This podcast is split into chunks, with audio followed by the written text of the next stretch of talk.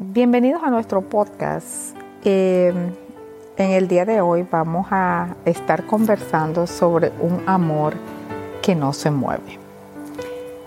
En el episodio pasado estuvimos hablando sobre un amor que trasciende. Hoy vamos a hablar de un amor inamovible, uno que no se mueve, uno que no cambia. Nuestra lectura, nuestras si la quieren anotar, eh, van a estar en el Nuevo Testamento en el libro de Juan, capítulo 8, y el libro de Oseas, Antiguo Testamento, capítulos 1 al 3. No los voy a leer completo, pero sí les hago la referencia para que puedan revisar lo que aquí conversamos, ¿ok? Entonces en el capítulo 8 es la historia de una mujer que es sorprendida en adulterio y los eh, fariseos y maestros de la ley eh, traen a esta mujer ante Jesús y lo provocan, quieren provocarlo, le hacen una pregunta, le dicen, mira, Moisés nos mandó a apedrear a este tipo de mujeres, ¿qué es lo que dices tú? Y la razón que ellos estaban haciendo eso era para tentar a Jesús para que Jesús se fuera con la ley de Moisés y a lo mejor apedrearan a esta mujer, iba a ser un problema de orden público y en el imperio romano eso no iba a ser tolerado, iba a ser una ocasión para poder acusar a Jesús. Pero Jesús de tanta presión se levanta y les dice, miren, lo que yo digo es que el que esté libre de pecado lance la primera piedra contra ella.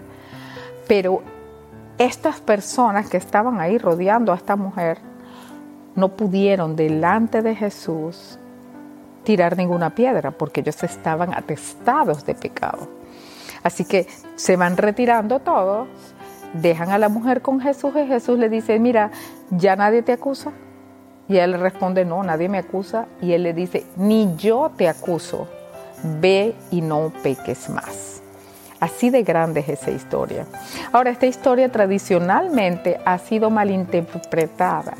El mensaje, la enseñanza detrás de la historia ha sido malinterpretada como una especie de indulgencia hacia el pecado por parte de Jesús. La gente lo que dice es, mira, no me juzgues, no te metas con mi vida y las cosas que yo hago, mi vida llena de pecado, llena de iniquidad, porque tú tampoco estás libre de pecado. El que, tire el, que esté libre de pecado, que tire la primera piedra. Y esa es la forma que muchos utilizan esta historia para no arrepentirse porque han malinterpretado la acción de Jesús aquí, que Él dice, anda, no pecas más, yo tampoco te juzgo. Esto es muy importante. Entonces yo por mucho tiempo eh, estuve pensando, bueno, el Señor todo lo sabe. ¿Qué vio Jesús en el corazón de esa mujer para que haya dicho que Él no la condenaba tampoco? Tal vez las circunstancias llevaron a la mujer a esa situación, tal vez ella eh, realmente fue víctima de las circunstancias. Eso puede ser una explicación. Sin embargo, ese tipo de explicación, de, explicación puede también conducir al mismo concepto de indulgencia de Dios hacia el pecado. Quiero recordarles y que quede muy claro para todos nosotros que dice el Señor que no tendrá por inocente al malvado no tendrá por inocente al malvado. El Señor no puede ser indulgente con el pecado. Entonces, si el Señor no puede ser indulgente con el pecado y si Jesús no quiso aplicar la ley de Moisés aquí, ¿qué fue lo que sucedió realmente? ¿Por qué Él le dice, ni yo te condeno, vete y no vuelvas a pecar? ¿Qué fue lo que sucedió aquí? Bueno, una de las respuestas es que Jesús no vino a juzgar en ese momento. Este no era el tiempo de juzgar, sino el tiempo de la salvación. Esa es una de las primeras respuestas. La segunda respuesta, yo recientemente eh, la encontré en el libro de Oseas. Anoten para que puedan verificar. Oseas, capítulos 1 al 3. Leando es muy poderoso. Esta, esta, esta palabra es muy, muy poderosa. La historia de Oseas, eh, el Señor lo levanta como profeta en un tiempo en donde Israel estaba totalmente prostituido, se había convertido en idólatra, hacía prácticas totalmente contrarias, sin corazón y blasfemas contra Dios en ese tiempo.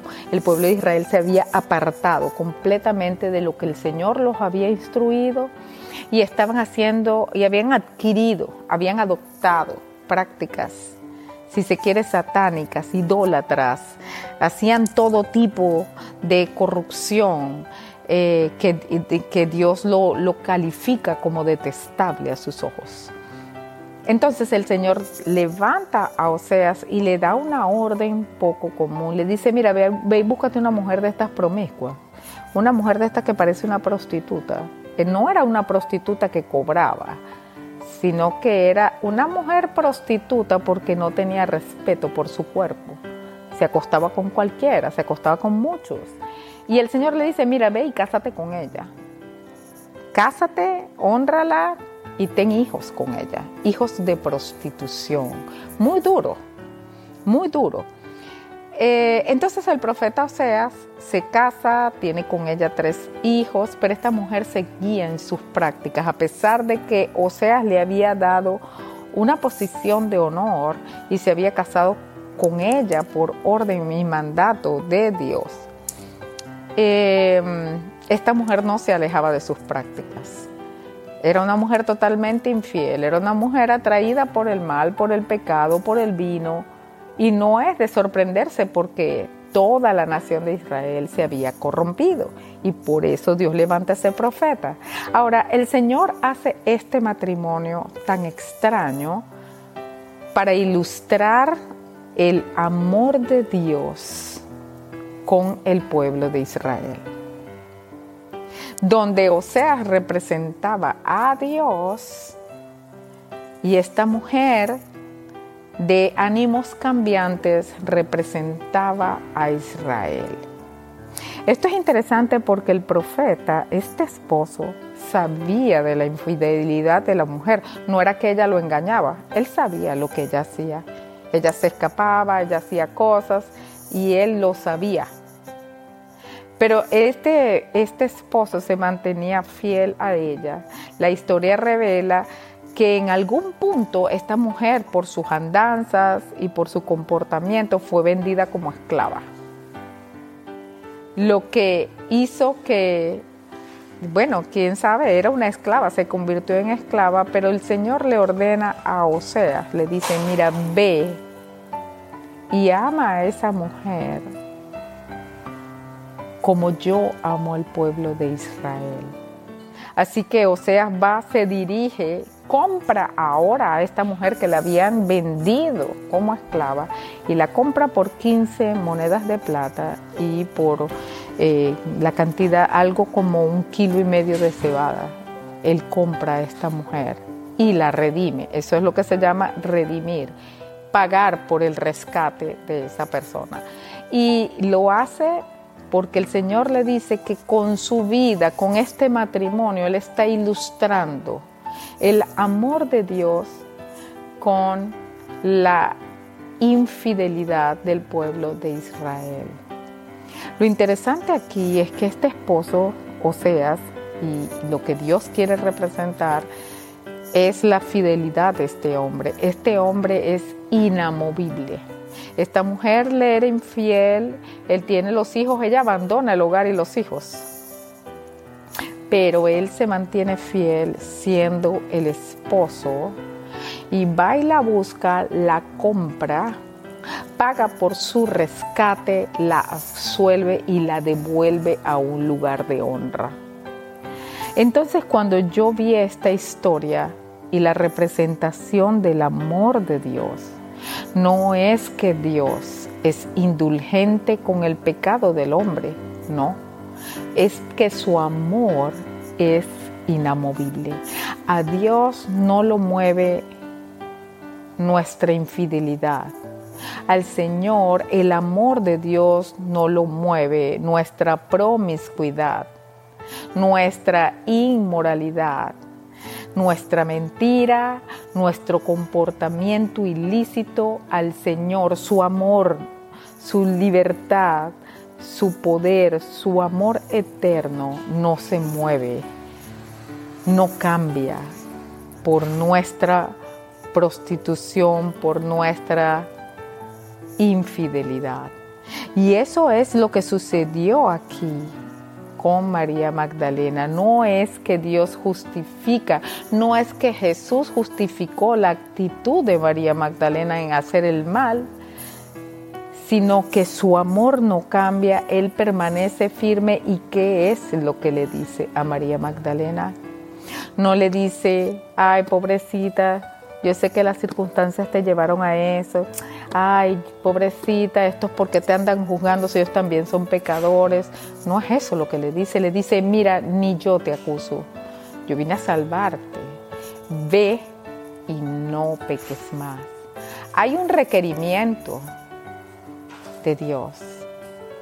Él no se cansa, Él redime a esta mujer y le dice, ve y apártate del mal, ve y no peques más. Ese es el amor incondicional de Dios.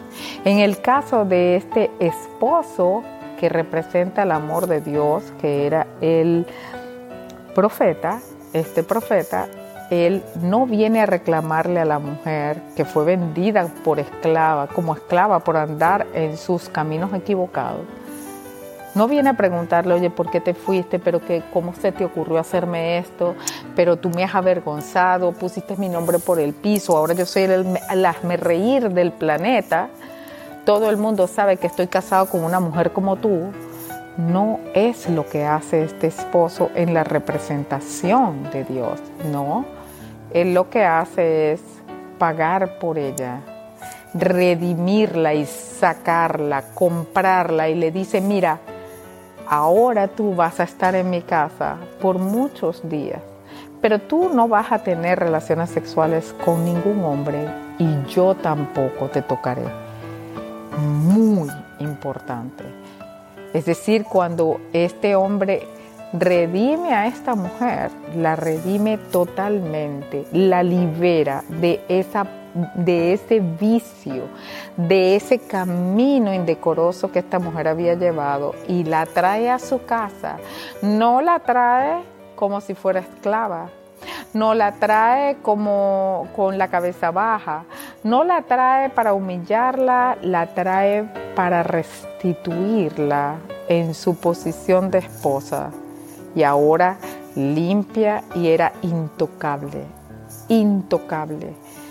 Él le dice, tú no vas a acostarte con otro hombre, ni yo te tocaré. Ella era intocable. Gloria a Dios. Entonces lo que sucedió en el caso de María Magdalena y sucede en el caso de cada una de nuestras vidas, no es que Dios sea indulgente con el pecado. El Señor no tendrá por inocente al malvado, ni tolera el pecado, la blasfemia, la idolatría. No lo tolera, pero aquí viene un pero importante. El Señor nos da la oportunidad de ir y no pecar más. El Señor nos da la oportunidad de abandonar el pecado y seguir adelante. Gloria a Dios. Por eso en este podcast vemos cómo el amor de Dios nunca se movió de sitio, no se mueve, él no se altera por nuestra infidelidad. Su amor es fiel y permanece para siempre. Y el Señor nos llama a dejar el camino equivocado y no pecar más. Gloria al Señor. Si tú estás escuchando este podcast today y tú has estado pensando que no tienes redención porque estás muy sucio. Y a lo mejor es hasta más cómodo decir, ay, todo el mundo peca. El Señor te invita a que vayas hacia un nivel más excelente. El Señor te invita a, te, te pide que dejes lo que estás haciendo para que tengas un lugar de honra. El Señor dice, mira, ve y no peques más. Este es el tiempo de la salvación. Hoy es el día de la salvación. Y si tú hoy quieres dejar lo que eras en este mismo instante y aceptar el amor inamovible de Dios, para entrar en su honra y en su justicia, tú puedes hacer esta oración conmigo. Señor, sé que he andado en todos los caminos equivocados, pero hoy me arrepiento de mis pecados. Te pido que entres a morar en mí, en mi corazón, y que a partir de hoy yo no vuelva al camino de donde tú hoy me sacas te acepto como mi Salvador y como mi Señor. Ayúdame a permanecer, Señor, tan fiel como tú a mí, hasta que tú vengas por mí. Amén. Hola, hoy vamos a hablar de Ana, la madre de Samuel. Y nos basaremos en el primer libro de Samuel. Ana era la segunda esposa del Caná. Ella era estéril, no podía tener hijos, mientras que la otra esposa sí tenía hijos. El esposo de Ana igual la amaba y le decía que si el amor de él no era suficiente, que por qué quería tener un hijo. Pero Ana igual le pedía a Dios un hijo. Ella estaba triste y quería tener un hijo. A lo largo de la historia de Primera de Samuel, vemos la devoción de Ana a Dios. Ana no perdió la esperanza en su angustia, a pesar de que el tiempo pasaba. Mantuvo su fe. Es un ejemplo que no debemos perder la esperanza de las peticiones que realizamos a Dios. Otra enseñanza de la historia la vemos en Primera de Samuel 13, donde Eli, el sacerdote, al ver que Ana estaba orando en voz baja, pensó que estaba borracha. Nosotros a los ojos de los demás podemos parecer borrachos o locos a realizar nuestra petición, pero hay que seguir con la esperanza que Dios nos dará lo mejor. Ana ofreció que su hijo sería para servir a Dios durante toda su vida. Vemos que Dios respondió la petición de Ana no solamente con un hijo, sino con cinco más de los que ella pidió. Espero que la historia de Ana te haya animado a mantener una esperanza en tu corazón mientras estemos aquí en la tierra. Todos los dolores, la espera y las oraciones que no tengamos respuesta aún, mantengamos nuestra fe y nuestra esperanza. Muchas gracias y hasta el próximo sábado.